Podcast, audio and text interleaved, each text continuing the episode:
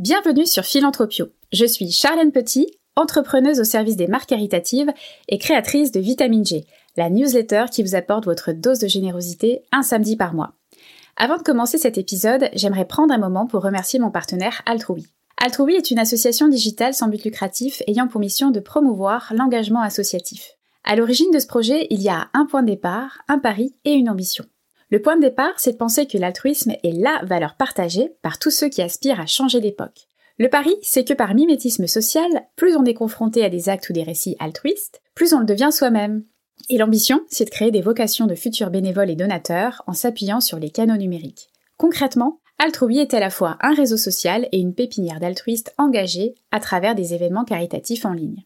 L'association est ainsi à l'initiative de deux temps forts dans l'agenda philanthropique. Elle organise chaque année au mois de mars le Podcaston, un rassemblement de plusieurs centaines de podcasteurs francophones, mettant à l'honneur un organisme à but non lucratif avec un appel aux dons. Et pour la première fois cette année, Altrui lance le Giving Link, la plus grande opération caritative jamais tentée sur LinkedIn. Du 1er au 15 octobre 2023, plus de 200 personnalités influentes feront un don et le feront savoir pour inciter ceux qui les suivent à faire de même avec une mécanique virale originale que je vous encourage à découvrir. C'est inédit et j'en ferai partie, alors soyez au rendez-vous et suivez-moi sur le réseau pour découvrir l'association que je soutiendrai. Tu es le nouveau Rockefeller, un philanthrope. Qu'est-ce que ça veut dire? Ils veulent changer le monde. Quelle drôle d'idée Dans un esprit philanthropique. Vous répétez Philanthropique. Euh, euh, philanthropique. Je vous donne un peu de pognon. Et finalement, quand beaucoup de gens aujourd'hui me disent mais comment fais-tu pour avoir cette humanité? Eh ben, je leur réponds très simplement. Je leur dis c'est ce goût de l'amour, ce goût donc qui m'a poussé à me mettre au service euh, de la communauté, à faire le, don, de soi.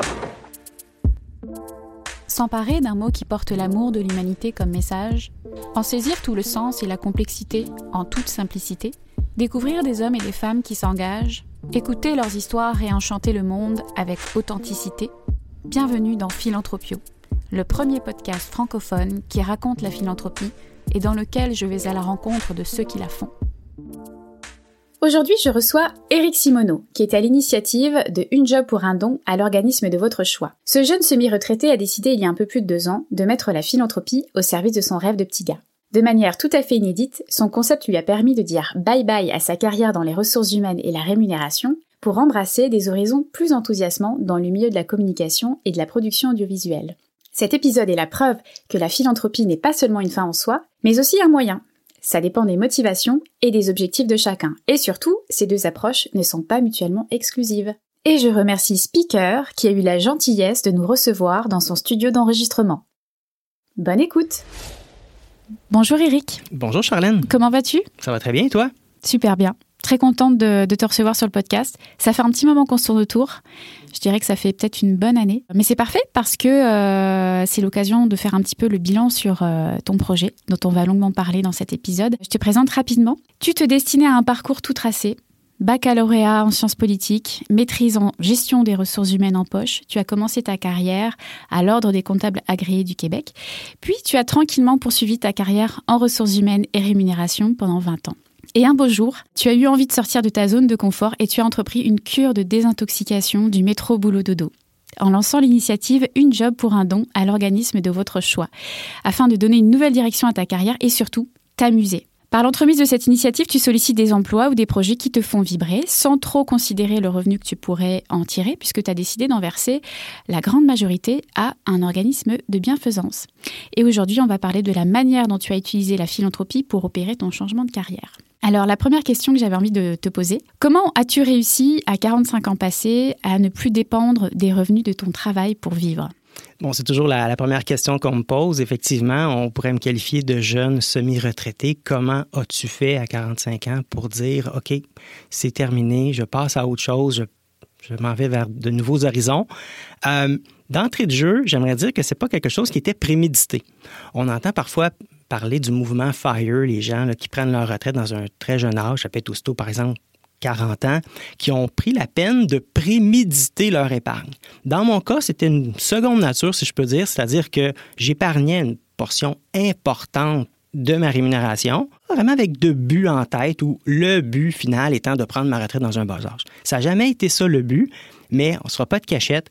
J'avais un très bon salaire. Je travaillais en rémunération, donc je peux en témoigner. J'avais donc un très bon salaire et, ben, écoutez, j'avais un niveau de dépenses qui était, somme toute, je pourrais dire, raisonnable ou très commun, qui fait en sorte que l'écart entre mon niveau de revenu et mes dépenses était élevé. Bien, cette épargne-là a donc été élevée. Elle a fait de boule de neige. Je n'ai pas, pas eu d'héritage. Je n'ai pas placé ça dans les bitcoins ou rien. Là. Euh, puis, à un moment donné, ça a, fait son, ça son chemin. Puis, je me suis ramassé avec un, capital qui était quand même non négligeable. Et la petite anecdote, c'est euh, j'ai rencontré euh, une journée mon conseiller financier, qui ça donnait être un nouveau conseiller financier. Et il me dit, euh, Monsieur Simoneau, euh, votre situation financière n'est pas tout à fait normale. Je dis, hein, quoi, qu'est-ce qui se passe? J'avais peur, tu sais, qu'est-ce qu'il est en train de me dire là? Il dit, non, non, non, il dit, euh, rassurez-vous, il dit, ça ressemble plus à la situation financière de quelqu'un qui est à l'aube de prendre sa retraite. Et, là, ça a été un peu un choc pour moi de dire, ah, OK, lundi matin, quand j'arrive en réunion, puis que c'est plate, tu n'as pas le choix de dire, ah, je suis peut-être pas obligé d'être ici aujourd'hui, moi. Et c'est là que toutes les phrases qui me disent qu'est-ce que je ferais si j'avais la possibilité de faire autre chose, si j'étais sûr de, euh, que ça réussisse, il me restait juste un à vivre, qu'est-ce que je ferais? C'est là que tu dis, OK, peut-être que j'ai la possibilité de l'essayer. Donc ça, ça s'est joué sur un appel finalement. Il t'a semé la petite graine. C'est à ce moment-là que tu as entendu parler du mouvement FIRE? Alors juste pour nos auditeurs, FIRE, c'est de l'acronyme anglais Financial Independence Retire Early, donc en français Indépendance financière retraite précoce. Euh, c'est un mouvement qui est né aux États-Unis, euh, comme bien souvent. Euh, et c'est à ce moment-là que tu as entendu parler de, ce mouvement? Moi, là, c'est vraiment drôle, mon histoire. Quand je dis qu'il n'y a rien de prémédité, là, je suis un gros naïf heureux. Là. moi, je travaille en ressources humaines, en rémunération. Je, je lis pas. ok? Je, je ne lis pas de livres, rien de tout ça. Je ne connais pas le mouvement FIRE. Et c'est après commençant à en faire partie un peu de ce mouvement-là que là, je commence à m'intéresser à des livres, par exemple, de Pierre-Yves Maxwin ou FIRE, que là, je réalise que, tu sais quoi, je suis en train de suivre une recette que je ne connais pas l'existence et qui marche. Puis ce qui est un peu bizarre et un peu drôle là-dedans, c'est qu'il y a beaucoup de gens ou de jeunes qui s'intéressent au mouvement FIRE, qui en parlent, euh, dans une optique, sont en train de construire l'avion, mais sont en plein vol. Ils savent pas trop si ça va fonctionner, mais ils nous disent que ça va fonctionner. Ben moi, j'ai atterri, puis je peux dire que oui, si on suit cette recette-là, ça peut fonctionner. Donc, ton point de départ, ça a été ça. Donc, il n'y a pas eu euh, d'actifs familiaux dont tu as hérité. Euh, voilà, tu avais, juste euh, le gène de, la fourmi en toi qui t'a permis d'avoir un, bon, un, bon, un bon pécule finalement. Alors d'abord, j'aimerais revenir sur ta définition de semi-retraité parce que tu te considères comme un semi-retraité. Qu'est-ce que tu entends par là? Oui, ben, je me cherche un mot pour me définir. Avant, j'appelais ça électron libre. C'était pas clair pour le monde. Il n'y a pas de case. Tu sais, Éric Simoneau, c'est une bébête à part. Euh, quand je remplis des formulaires gouvernementaux ou autres, je ne sais jamais comment me qualifier. Je suis un retraité qui travaille pas mal ou je suis un travailleur autonome qui travaille pas beaucoup? Dans le fond, c'est la même chose. C'est pour ça que peut-être que, dans le fond, je suis un jeune semi-retraité, c'est-à-dire que je ne réponds pas à tous les critères d'un retraité.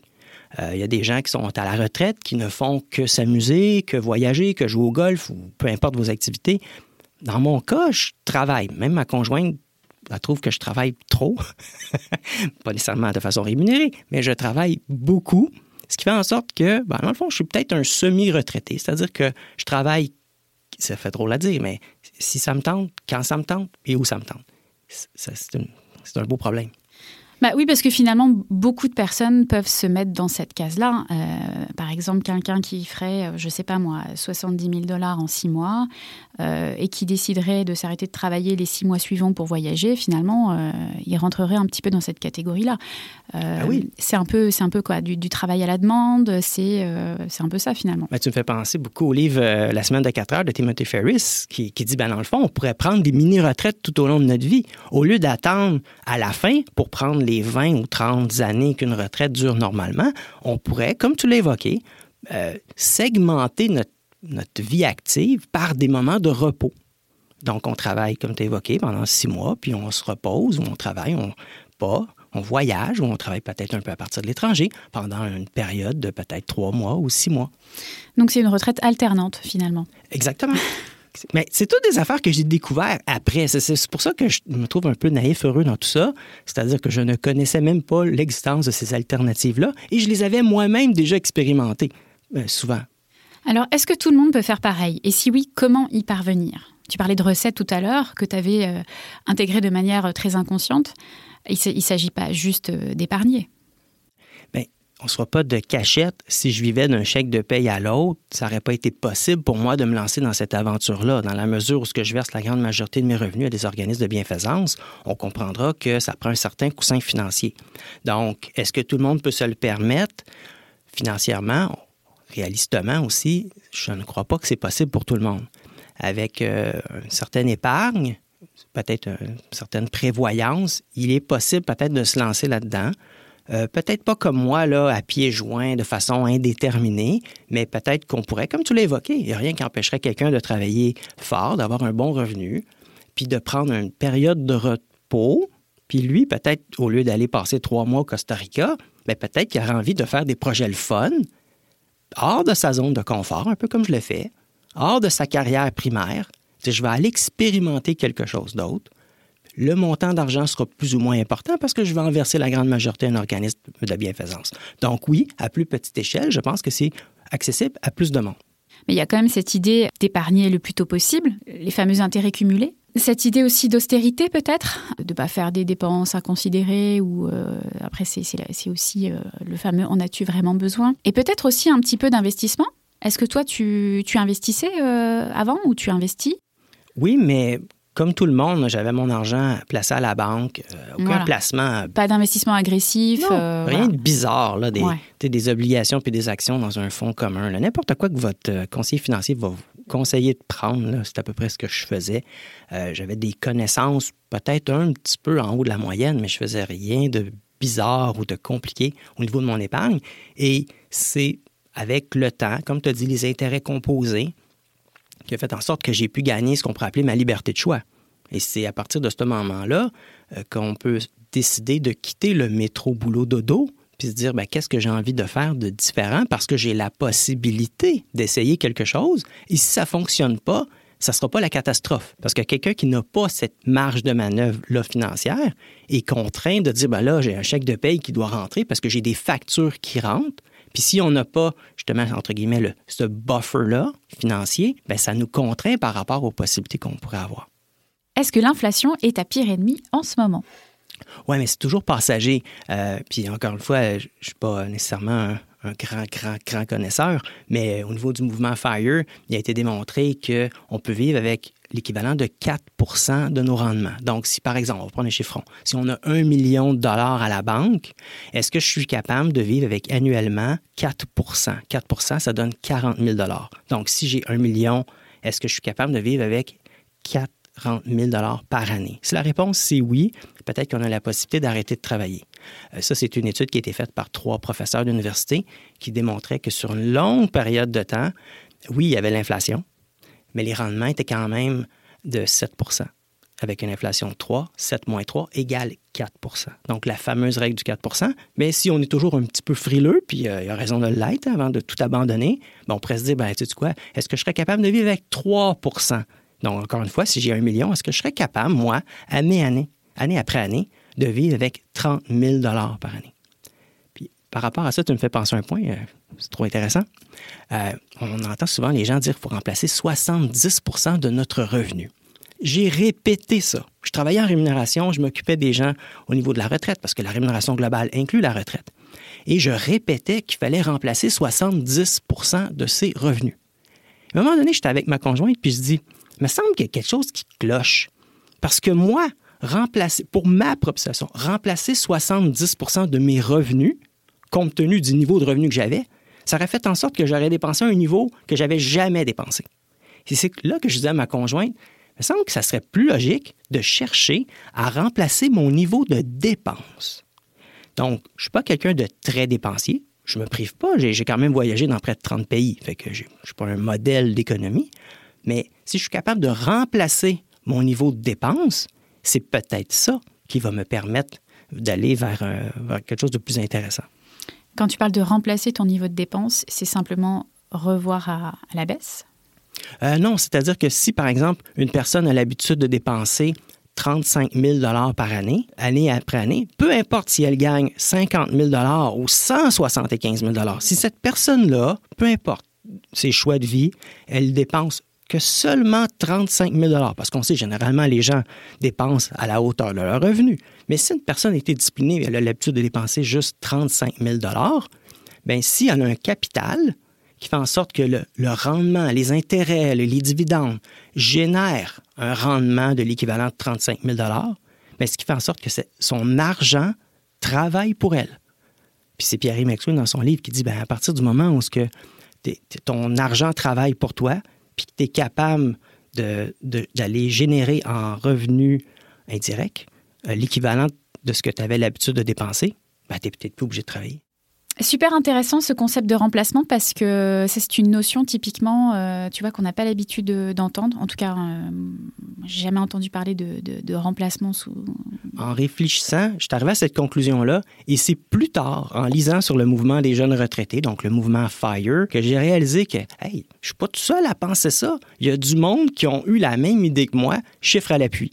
Donc, belle coïncidence. Alors, on va en venir, euh, on se rapproche hein, tranquillement de ton projet, de qu'est-ce qui a été le, moteur euh, Tu as déclaré, au fur et à mesure que la routine du métro boulot dodo s'installe, on réalise qu'on se démène pour des vendredis qui sont toujours trop loin et des lundis qui reviennent toujours trop vite. Puis un jour où la vie nous lance un malheur en pleine face, on se questionne sur ce qu'on a vraiment envie de faire quand on sera grand. Quel est ce malheur auquel tu as été confronté, Eric? Oui, euh, c'est beaucoup de mots hein, pour dire que dans le fond, ma conjointe, elle a eu un cancer. Donc en 2012, c'est la claque d'en face. C'est bien écrit en passant. Je, me relis puis euh, je m'impressionne moi-même. Donc euh, oui, le malheur en pleine face, c'est ma conjointe qui a eu un cancer. Elle avait 40 ans. bon, ça en est sorti, elle va bien. Puis bizarrement, ce que cela a changé à ce moment-là, c'est rien. Je, sais, je suis en train de se déstabiliser, ça n'a rien changé. J'étais tellement imprégné dans l'optique euh, métro, boulot, dodo à ce moment-là, que cette claque en, face-là a peut-être fait une fissure, mais, mais pas grande. Euh, le temple ne s'est pas écroulé. Euh, ma conjointe a eu une rémission et six ans plus tard, se fait dire par les médecins, oups, ça se peut que vous ayez un deuxième cancer. Ah, là, je ne l'ai pas trouvé drôle. Après tous les sacrifices qu'elle avait faits, euh, au niveau de, sa santé, de se prendre en main, etc. Là, tu te dis, OK, là, c'est pas juste. La vie est pas, est pas juste. Finalement, on, est, a été chanceux. Ce n'était pas un cancer. Donc, il n'y a pas eu de récidive. Mais c'est à ce moment-là que je me suis dit, mon, numéro, moi, il peut sortir n'importe quand. La vie est injuste à ce point-là. c'est à partir de ce moment-là, ce vrai moment-là, que je me dis, OK, là, je pense qu'il faut que je fasse de quoi.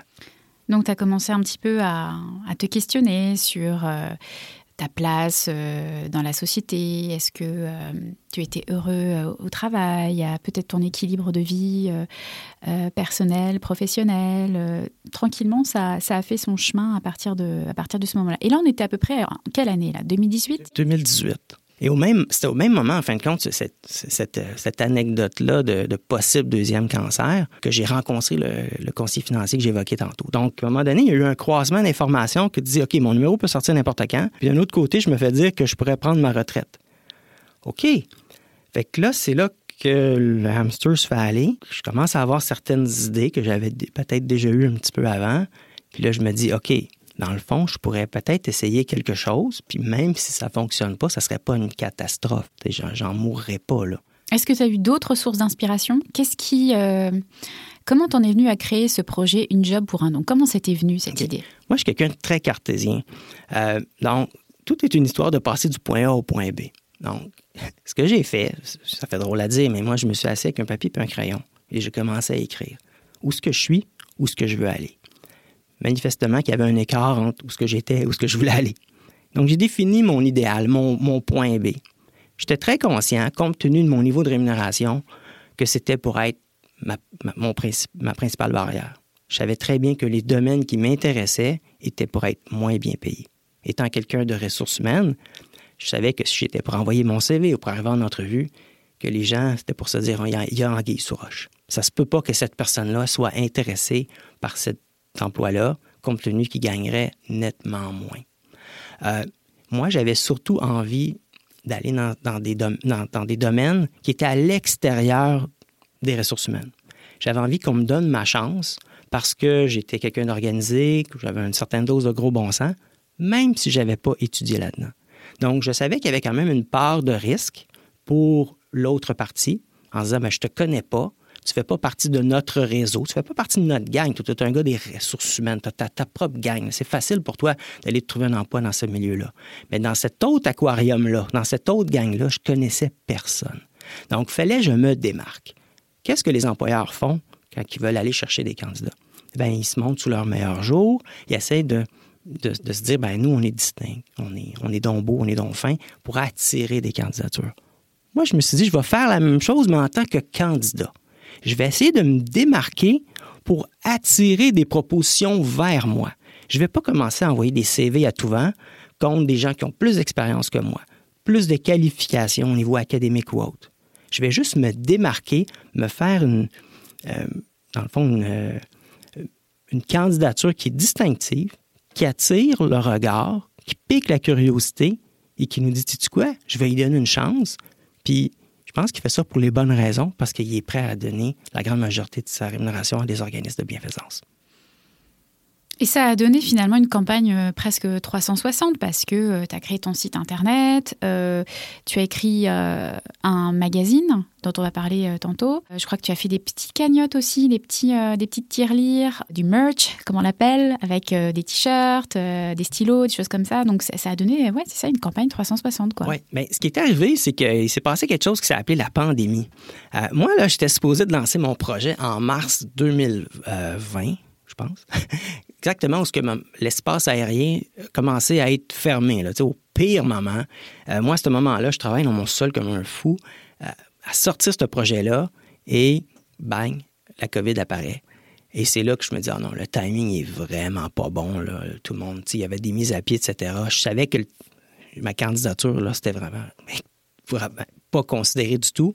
Donc, j'ai décidé de prendre un pas de recul et de sortir une version 2.0. Donc, c'est là que j'ai suivi une formation. J'en ai profité pour suivre une formation et vraiment d'avoir quelque chose de beaucoup plus holistique, si je, pense que c'est le bon mot, avec un site web, euh, avec euh, une infolette. euh, puis ça a amené, je, pense, quelque chose qui est beaucoup plus global, beaucoup plus complet. Les personnalités publiques aussi qui m'ont qui m'ont appuyé là-dedans, ce qui a généré justement un article dans la presse. Fait on dit le succès engendre le succès. Bien, ça m'a permis de prendre une pause pour faire un lancement qui était beaucoup plus étoffé euh, environ un an plus tard.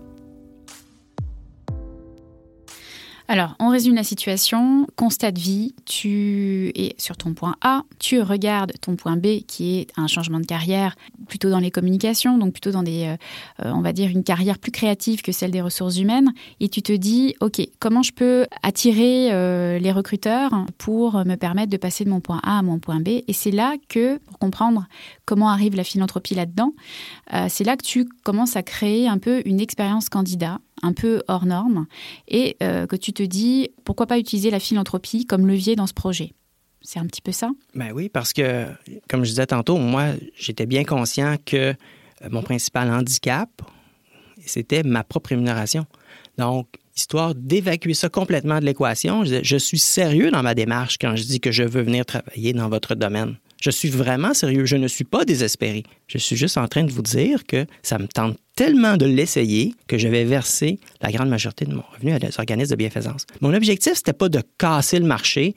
Mon objectif, c'est pas d'être sous-payé. Je dis toujours, payez-moi à ma juste valeur que je vous laisse juger. Bon, certains diront que je, négocie quand même à la hausse là, pour aller tirer le meilleur parti pour les organismes, mais c'est pour démontrer dans le fond que je suis sincère dans ma démarche. Ce que je veux, c'est m'amuser. Je pense que c'est la preuve ultime. C'est bon, c'est d'en verser une grande majorité. Donc la philanthropie, elle joue un rôle de faire valoir dans ton projet, c'est un moyen de, de le servir plutôt qu'une finalité. Exactement. C'est un des moyens que j'ai trouvé pour passer du point A au point B. Avant ça, quelle place tu accordais euh, aux dons avant de te lancer dans ce projet-là? Est-ce que tu avais l'habitude de faire des dons ou du bénévolat? Je faisais des dons. Euh, je ne pense pas que j'étais le plus grand donateur euh, dans, dans- dans mon secteur ou dans mon domaine. Je, je versais des dons de façon annuelle. Euh, où je participais à certaines autres campagnes, mais je n'étais pas le philanthrope de l'année, du tout, du tout. Comment cette initiative a été perçue par euh, les potentiels recruteurs que tu as approchés ou qui t'ont approché? Est-ce que tu as senti que la philanthropie, c'était un élément incitatif pour te recruter? Euh, je pense que c'est un, un élément distinctif qui attire les regards. Les gens trouvent ça le fun, trouvent ça, entre guillemets, cute. Donc, ça, ça vient toucher une corde sensible. Puis c'est tant mieux, c'est ce, que- ce que je souhaitais. Euh, mais je dirais que ceux qui ont été le plus intéressés par mon initiative, c'est peut-être des gens qui me connaissaient déjà. Bizarrement, c'est des gens qui m'avaient déjà vu travailler dans des contextes A, puis ils se disaient Ah, Eric, il va être capable de le faire aussi dans un contexte peut-être similaire ou différent. Donc, il y a plusieurs personnes qui m'ont approché, qui me connaissaient en me disant Mais ça n'a pas d'allure, ça, ça va être le- ça va être une aubaine, ce gars-là. Puis en plus, l'argent, c'est pas important pour lui. Ça tombe bien, j'ai pas de budget, je vais l'approcher. Donc, bon, ça, a amené à certains refus de ma part, parce que je voulais quand même sortir vraiment de ma zone de confort, alors que, on le sait, hein, nos, nos amis, c'est c'est des gens qui travaillent souvent dans le même milieu. Donc, c'est des anciens collègues, c'était des amis qui étaient du milieu ressources humaines, rémunération, puis ils me faisaient des offres qui étaient pas assez flyées. Moi, je voulais m'amuser, je voulais m'éclater, je voulais faire des choses que je disais, oh wow, je peux pas croire que je suis en train de faire ça aujourd'hui. Ben, c'est ça que je cherche. Je cherche du wow. Est-ce que tu as senti que c'était aussi un, un levier de négociation pour ton salaire, en fait, pour les, les différents mandats que tu, euh, que tu as pris? Tu as senti que c'était un, un élément de négociation à la hausse, par exemple? Ben, moi, je suis quelqu'un qui a travaillé longtemps en rémunération, donc l'équité a toujours été important pour moi. Il y a différentes formes d'équité, l'équité interne, externe, etc. Donc, euh, euh, moi, ce que j'essaie, c'est d'aller tirer le meilleur parti pour les organismes. Euh, donc, je veux, je veux pas commencer à étudier là, comment ça vaut, par exemple, faire un enregistrement de voix ou un acteur est généralement payé combien, parce que c'est des choses que j'ai déjà que j'ai fait récemment. Donc, je fais confiance à des gens qui connaissent le domaine, puis j'ose espérer qu'ils se disent pas, ah, je vais en profiter pour le payer moins cher parce que de toute façon, euh, ça va aller à un organisme de bienfaisance. Ben non. Donc, j'ose espérer que je suis payé à ma juste valeur. Euh, dans certains cas, j'avais l'impression que ma valeur était peut-être un petit peu plus élevée, mais je suis dans, je suis dans un autre domaine. Les gens ne me connaissent pas.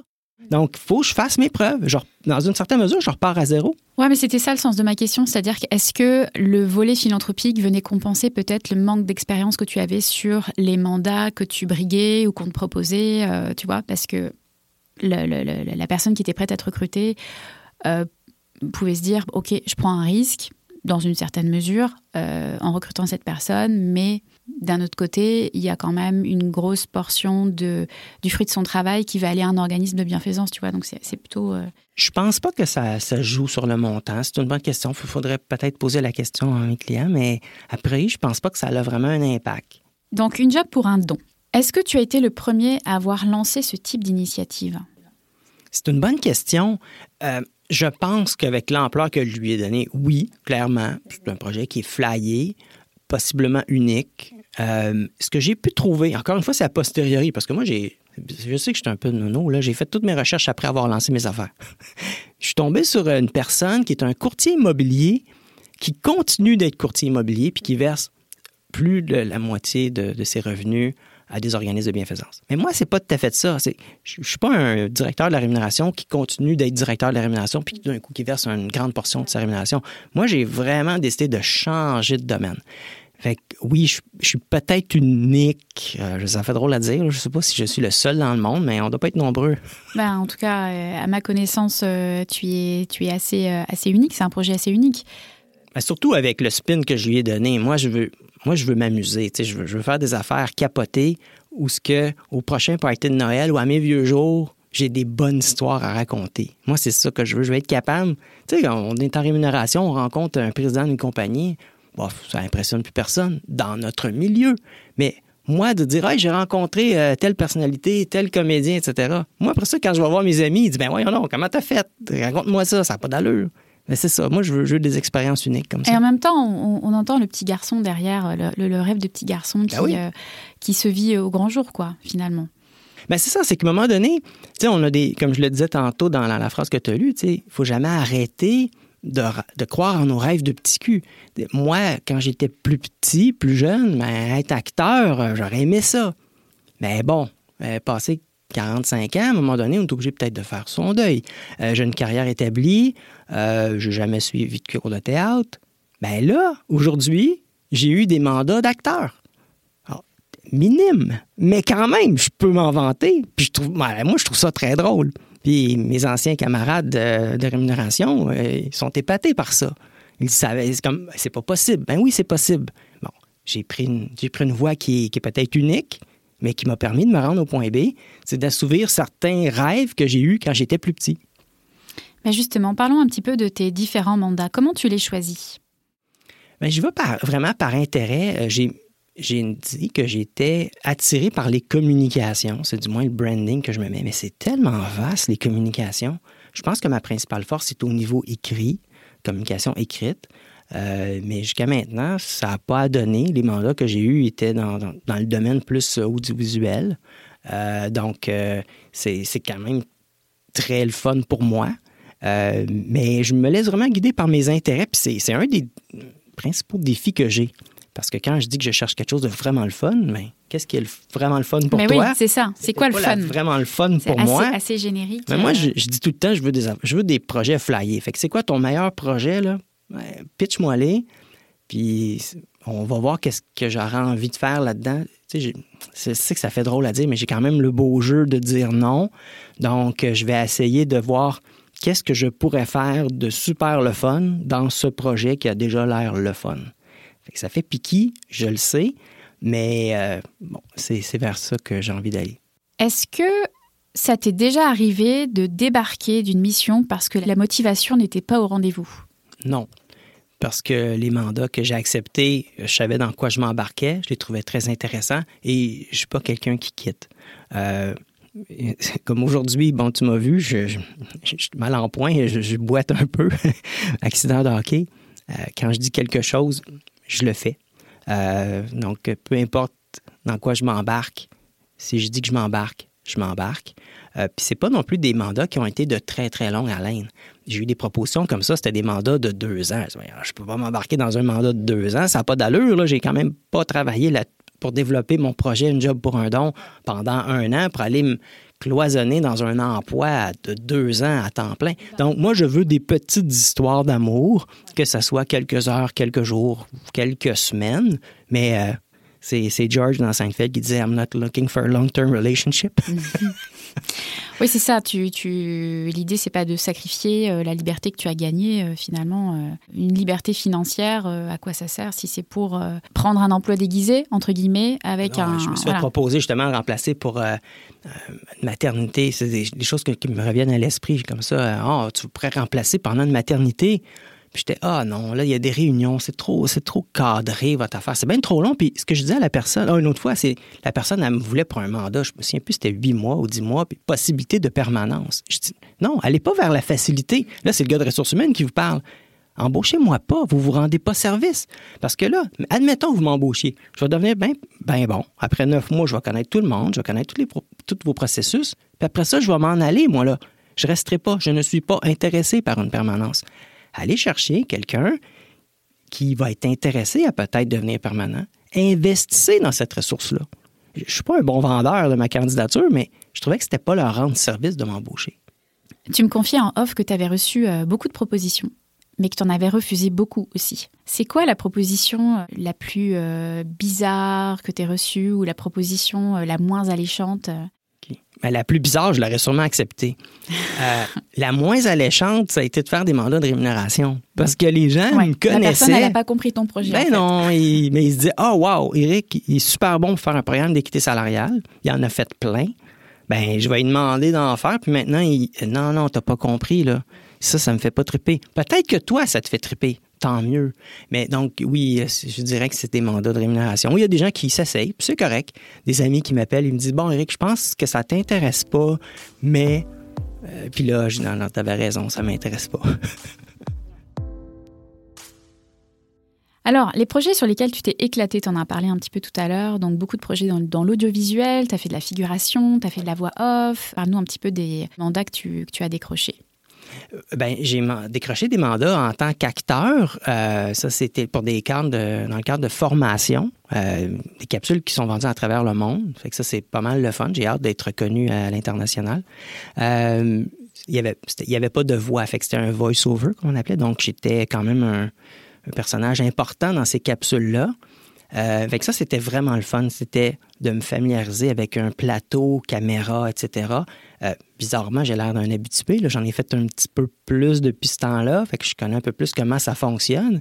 Mais je me souviens, la première journée, j'ai été très émotif. À un moment donné, on est sur l'heure du dîner. Et le, comédien professionnel qu'on voit souvent à la télé, il me dit, euh, quelque chose, puis Hum, là, je suis émotif, puis je lui dis, mais c'est parce que moi, c'est pas normal. Je suis pas supposé d'être ici. Vous autres, c'est votre job.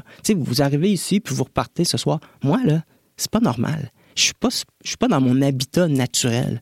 Vous savez pas ce que j'ai dû faire pour me rendre ici aujourd'hui. Fait mon moment était beaucoup plus spécial que le leur. Mais ça fait, je pense, réaliser la chance qu'ils ont peut-être de travailler dans un domaine qui les passionne. Parce que ça existe des gens qui décident de travailler dépasser 65 ans. Bon, il y en a que c'est parce qu'ils n'ont pas les moyens financiers, mais c'est parce qu'il y en a qui adorent leur job. Puis moi, ce que je leur dis, c'est go, continuez. C'est juste que moi, j'étais pas dans cette voie-là.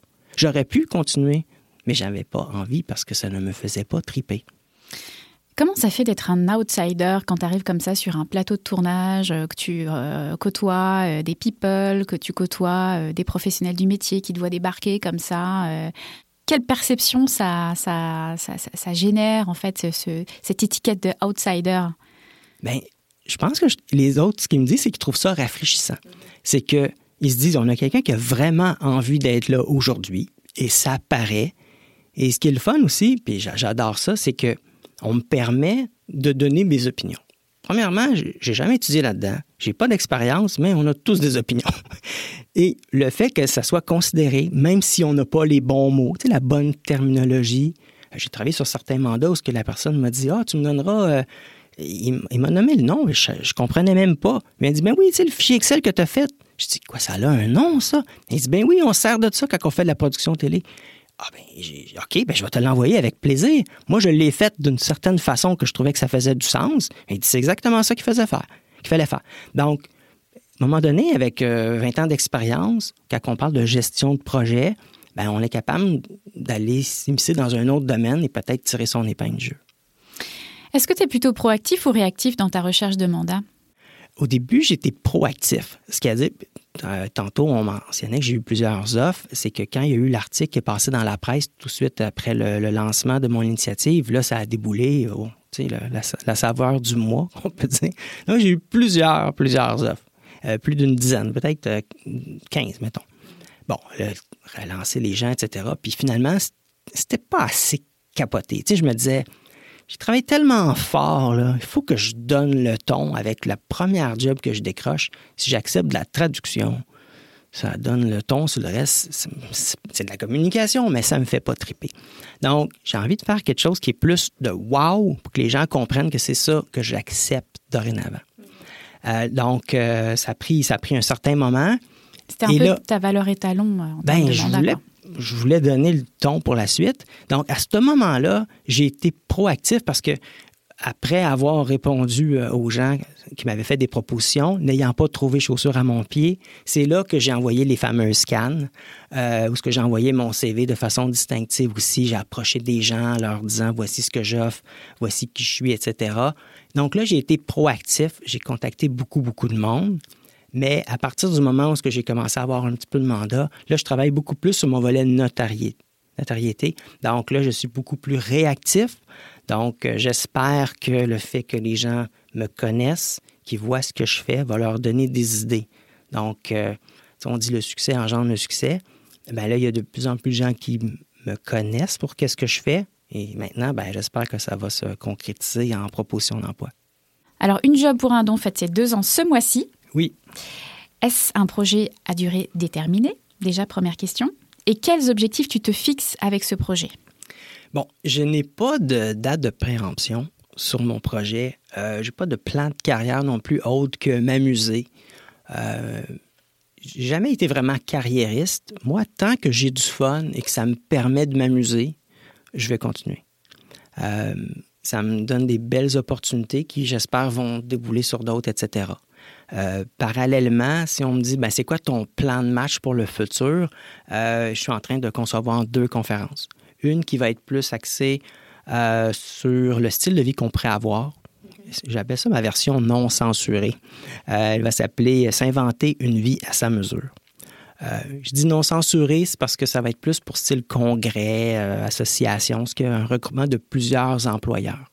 Parce qu'il y a peut-être des employés là-dedans qui vont dire Ah, tu sais quoi, peut-être que je ne suis pas dans le bon filon. Fait que c'est pas tellement winner si une entreprise m'invite. L'autre conférence, elle, est vraiment destinée aux employés d'une seule et même entreprise. Bien évidemment, j'espère la faire rayonner le plus possible.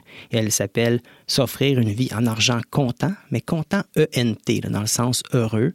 Euh, donc, encore une fois, faire réfléchir les gens euh, dans une optique d'argent, bonheur. Euh, on fait tout ça pourquoi déjà? Comment on pourrait, dans le fond, tirer notre épingle du jeu euh, si l'argent et le bonheur entrent en compétition?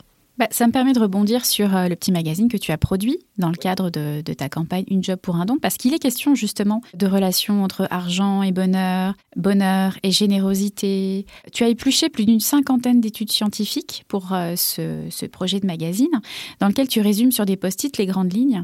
Est-ce que tu peux nous partager tes principales découvertes sur les liens entre notre niveau de bonheur et notre générosité. Oui, bien, d'entrée de jeu, mon, magazine s'appelle Argent Content aussi, Content ENT, et j'ai eu la chance d'avoir un professeur d'université, Jacques Forêt, pour ne pas le nommer, euh, qui m'a mis sur certaines pistes au niveau des articles. Il euh, faut dire que Jacques euh, fait des conférences qui m'avaient justement marqué. Puis on, se ramène les années 2012-2018. Dans ces zones-là, j'ai travaillé avec Jacques, j'étais en entreprise un discours très déstabilisant pour le gars en rémunération que j'étais. Donc, il m'a mis sur certaines pistes et c'est là que j'ai pu euh, finalement en apprendre un peu plus sur le sujet. Euh, mon idée de projet était déjà officiellement lancée. Encore une fois, moi, je fais tout a posteriori. Je lance mes affaires, puis après ça, je me renseigne. C'est un peu ça qu'à un moment donné, après avoir lu plein de trucs, puis on est, faut se rappeler qu'on était dans la pandémie, ben là, après avoir ramassé un paquet de trucs, tu te dis, mais voyons non, j'ai bien trop de bonnes informations pour pas la communiquer aux gens. Puis c'est là que j'ai eu l'idée de faire un magazine. Euh, puis moi, je continue de lire depuis ce temps-là. Avant, je lisais pas, mais là, maintenant, je lis full. Puis sur ces sujets-là, l'argent, le bonheur, euh, sortir de sa zone de confort, etc. Puis, bien, étant donné que j'ai trop de matériel, ben, c'est ça qui m'a donné l'idée de faire des conférences.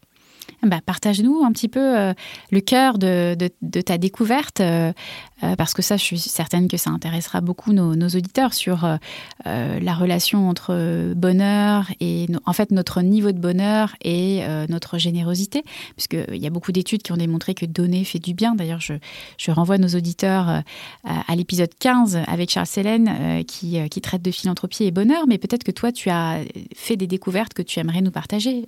Oui, ben il y a un paquet de trucs que j'ai lus euh, sur ce sujet-là. Je me souviens pas de tout, mais ce qu'il faut se rappeler, c'est qu'on a tous un niveau de bonheur par défaut. On a peut-être déjà entendu euh, la fameuse étude où ce que les gens qui gagnent, par exemple, à la loterie, après six mois, reviennent au même niveau de bonheur avant d'avoir gagné à la loto. Donc, est-ce que l'argent fait le bonheur? Hein? Ben, ça, c'est le concept un peu du, du tapis roulant hédonique. Tu as déjà entendu parler de ce concept? Non. Euh, justement, c'est un concept qu'on aborde avec Charles euh, dans l'épisode 15, mais euh, en gros, l'idée, c'est de dire que notre niveau de bonheur, il est stable, quels que soient les événements positifs ou négatifs d'ailleurs externes. Bah, par exemple, je sais pas, ton rêve, c'est d'avoir une villa de je sais pas combien de millions.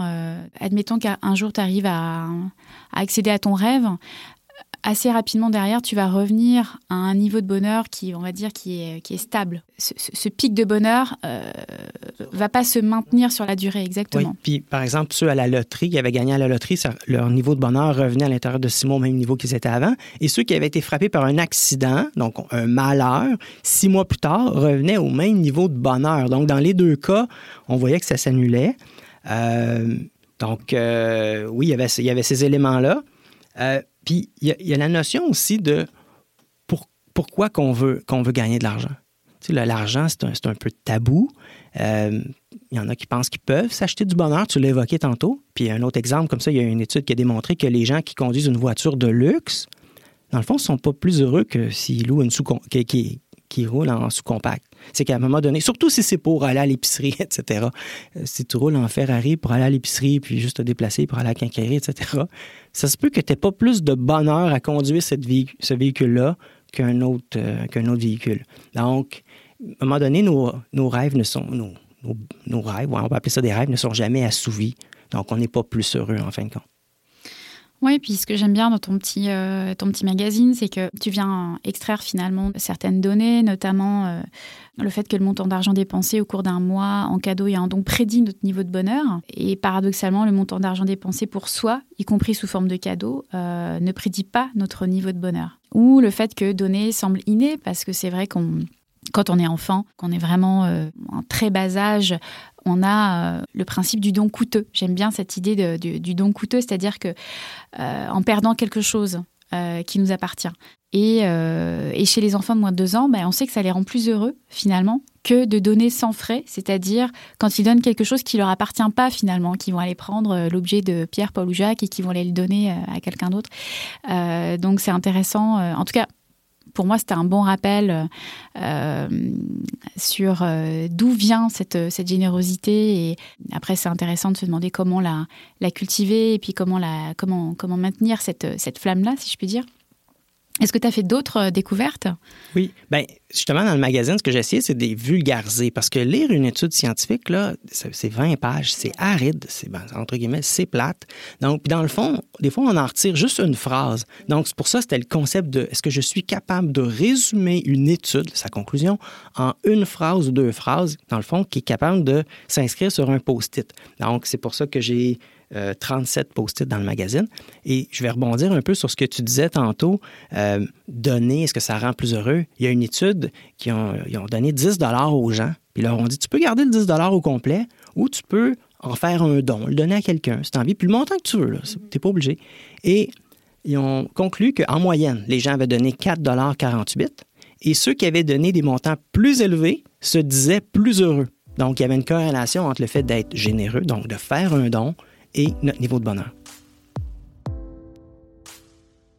On n'a pas parlé euh, du bilan euh, chiffré de Une Job pour un don parce que euh, je, suis certaine que beaucoup de, des gens qui nous écoutent aujourd'hui se demandent quels sont un petit peu les, fruits de cette opération pour les organismes à but non lucratif. Est-ce que tu as des, des, bons coups à nous partager? Oui, ben l'année passée, ça fait presque un an maintenant, j'ai passé au Téléthon d'Opération Enfant Soleil avec un don de 10 000 Donc, j'étais bien content de ça avec euh, Frédéric Rioux de Speaker Studio. Euh, ça nous a permis d'amasser cette somme-là, des mandats que j'avais pu faire avec lui. Donc, ça, c'était une, c'était une, belle tribune. Euh, moi, ce que je dis tout le temps, c'est que c'est un win-win-win. mon initiative, c'est un win pour moi, parce que je suis capable d'aller chercher quelque chose de le fun. Un win pour l'entreprise qui vient de chercher un candidat qui motivé et un win pour euh, l'OSBL, euh, l'organisme but lucratif, parce que eux, ça leur donne euh, de l'argent ou peut-être même aussi de la visibilité. Tu me disais tout à l'heure, beaucoup de, proches ou de personnes de ton entourage t'avaient soutenu dans ta démarche et avaient un petit peu abondé ton don, finalement, la portion de tes revenus que tu as remis à Opération Enfant Soleil, et y compris, y compris ton recruteur, en fait. Tout le monde a participé finalement à, venir bonifier euh, ce, don à Opération Enfant Soleil? Oui, c'était une belle contribution parce que, tu sais, je veux dire, moi, j'ai la possibilité de vivre mon rêve, mais il y a des gens qui me suivent, qui sont abonnés, par exemple, à mon infolette, euh, qui vivent peut-être mon rêve par procuration. C'est-à-dire qu'eux n'ont pas la possibilité de tout abandonner, mais ils voient quelque chose d'intéressant qui les allume puis qui se disent ben go Forest, un peu comme Forest Gump, cours Forest, cours, on est derrière toi. Ben c'est certain que si les gens me suivent sur LinkedIn, euh, sur Facebook, Instagram, etc., c'est sûr qu'ils peuvent faire des, likes sur les posts. C'est une façon de, de dire bravo Eric, continue.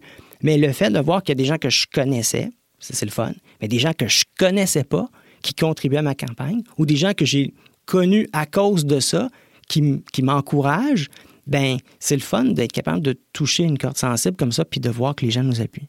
Quel pourcentage tu, de tes revenus tu donnes aux organismes? Euh? Oui. Bien, je dis que je verse la grande majorité. Euh, certaines personnes pourraient dire Ah, mais ça, ça veut dire quoi exactement? Bon, en mathématiques, euh, la majorité, c'est plus de 50% Donc, je vais préciser que c'est 50 après impôt parce que je paye des impôts comme tout le monde. Moi, je reçois un, montant d'argent comme vous recevez un salaire. Donc, si j'obtiens, on va prendre un chiffron, 50, euh, on va prendre un chiffron annuel. Si je reçois 50 000 ben moi, je paye des impôts sur 50 000 Fait que si je verse 50 000 à, à l'organisme, mais à la fin, le, gouvernement va dire, ben Eric, tu as fait 50 000 il faut que tu payes 15 000 d'impôts. Ça euh, ça marche plus, là. Il va me manquer 15 000 à quelque part. Fait faut, faut, que je tiens, faut que je prenne ça en considération. Donc, euh, je ne veux pas véhiculer le chiffre, mais c'est plus de 50% Pourquoi je ne le véhicule pas? Euh, c'est que tout dépendamment de la nature des mandats, je pourrais peut-être avoir à me déplacer en région, je peux avoir certains, certains frais aussi qui peuvent s'appliquer. Donner quand même une certaine marge de manœuvre, mais c'est un calcul vraiment, vraiment simple que je communique avec l'employeur lors de la négociation du contrat. Ce qu'il faut préciser aussi, c'est que le choix de l'organisme de bienfaisance revient à la personne qui t'accorde le mandat. Oui, c'est un point intéressant que tu apportes. Je me suis questionné par rapport à ça, euh, notamment parce que bon, ma conjointe a eu un cancer et ça aurait été euh, une belle occasion de dire ben, une job pour un don euh, pour le, cancer, peu importe. Mais je voulais pas avoir l'impression que je me sers d'une cause, de un, pour dire ben, je me fais du, bénéfice, tu sais, je me du capital sur ces gens-là. Puis de deux, c'est qu'il y a déjà certaines organisations, puis moi j'avais travaillé par exemple plusieurs années pour Danone, qui est associé au Club des petits déjeuners. Donc, certaines organisations sont déjà associées à des causes qui sont déjà très nobles. Donc, je voulais pas que ça soit une barrière de dire Ah, on aurait fait affaire avec toi, Eric, mais tu n'appuies pas la cause que nous, on supporte. Fait que, à l'organisme de votre choix. J'en discute avec, euh, avec le client. C'est certain que que ça soit quand même une cause légitime, mais il y en a tellement des belles causes. Donc, avec un organisme qui est enregistré, etc., ça, m'évite euh, des, dilemmes au niveau moral, disons. Ah, bah, écoute, on, se dirige tranquillement euh, vers la fin de, cette conversation, mais avant de se quitter, je voulais savoir dans quelle mesure ton modèle est reproductible et quels conseils tu donnerais à quelqu'un qui voudrait se lancer dans un projet similaire? Il n'y a pas de pensée magique. Euh, c'est dans le film euh, Field of Dreams où Kevin Costner il dit euh, Build it and they will come. La, pensée magique dit ben, si tu fais une infrastructure, là, que ça va nécessairement fonctionner. C'est pas vrai. Ça a nécessité énormément de travail. quand je regarde tout ce que j'ai fait, j'en reviens pas. je ne sais pas si j'aurais le courage de recommencer.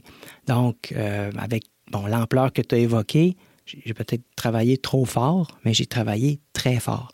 Euh, donc, de un, c'est d'être conscient qu'on s'embarque dans quelque chose qui, qui, va prendre du temps. Euh, mais dans la mesure où ce que le succès engendre le succès, si on est capable de travailler là-dessus, bien, il y a un effet domino qui peut s'enclencher. C'est possible de se réinventer à 45 ans sans nécessairement retourner aux études. Euh, c'est possible. On n'est pas obligé, par contre, de le faire dans une optique indéterminée. On peut s'en servir de peut-être de façon plus courte pour aller jouer dans un autre terrain de jeu, aller chercher une expérience. Tu tantôt, je disais, c'est de la façon pour moi de passer du point A au point B.